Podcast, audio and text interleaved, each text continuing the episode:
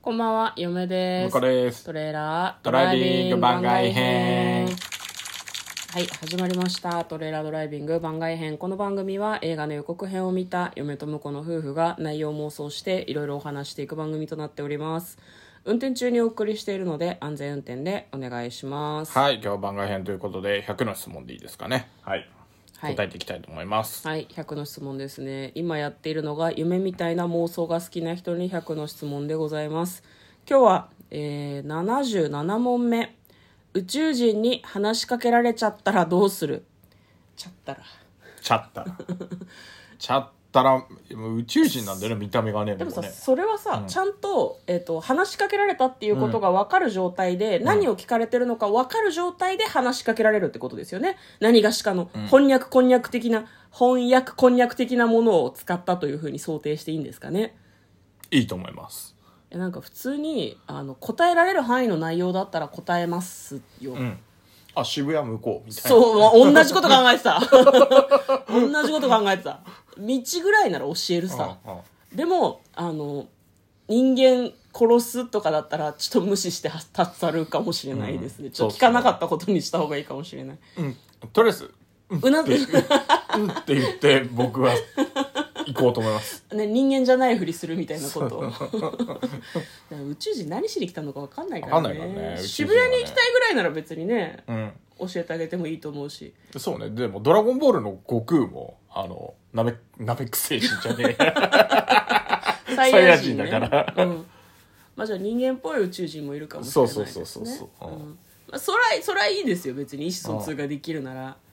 でもなんか最近はねなんか嫁は割とこう SF 映画とかを見ていて言葉でその言葉で意思疎通しない宇宙人もいるのよねうんだから、かい宇宙人と会話をするっていうのは随分人間に都合のいい考え方だと思う、はいはいはい会話ってこう口から音を出して、うんこう空気を震わせて私たちはさ交流してるわけじゃん、まあねそういうふうにコミュニケートしない宇宙人もいるっていう映画を最近見たん直で接す自よ分に語りかけてくるパターンあるかもね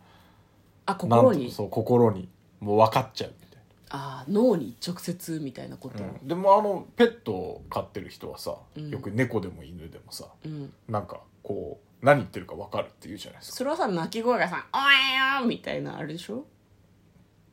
やや 黙らないで何 そういう何そういうなんか音がそう聞こえるっていうよりは表情だあはいはいはいはい今ねご飯ですねみたいな赤ちゃんもさあうんあのなんていうの親はさうんこうあなんかおむつが嫌なのかお腹空いたのかとか聞き分けるらしいじゃないですかでもそれもさ動きとかさ表情とかさ、う泣き方とかいやでで分かでるんもじゃない音の振動だけじゃないものから察してるわけじゃないですか、うんまあ、そのだ究極はもう心に語りかけるっていうまあ心なのか脳みそなのか分かんないけどね嫁はね最近その「メッセンジャー」っていう映画を見ましたけど、木の化け物みたいな宇宙人が出てきほてう空気中に墨汁ぶちまけたみたいな感じのそれが会話なの、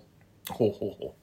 うん、意思疎通めっちゃ難しそうだったよ表情ねえんだもん木だうから、うん、うんそうねでわかり牧ます汁のなんとなくの感じで判断するんでしょいやでも墨汁が広がったなんていうの本当に波紋とか水紋みたいな感じでえ普通の人間には分かんないよそれっていう同じなのよでずっと見てれば分かるんじゃないいやだそうそういうレベルの話うんでもずっと我々も英語分かんないけど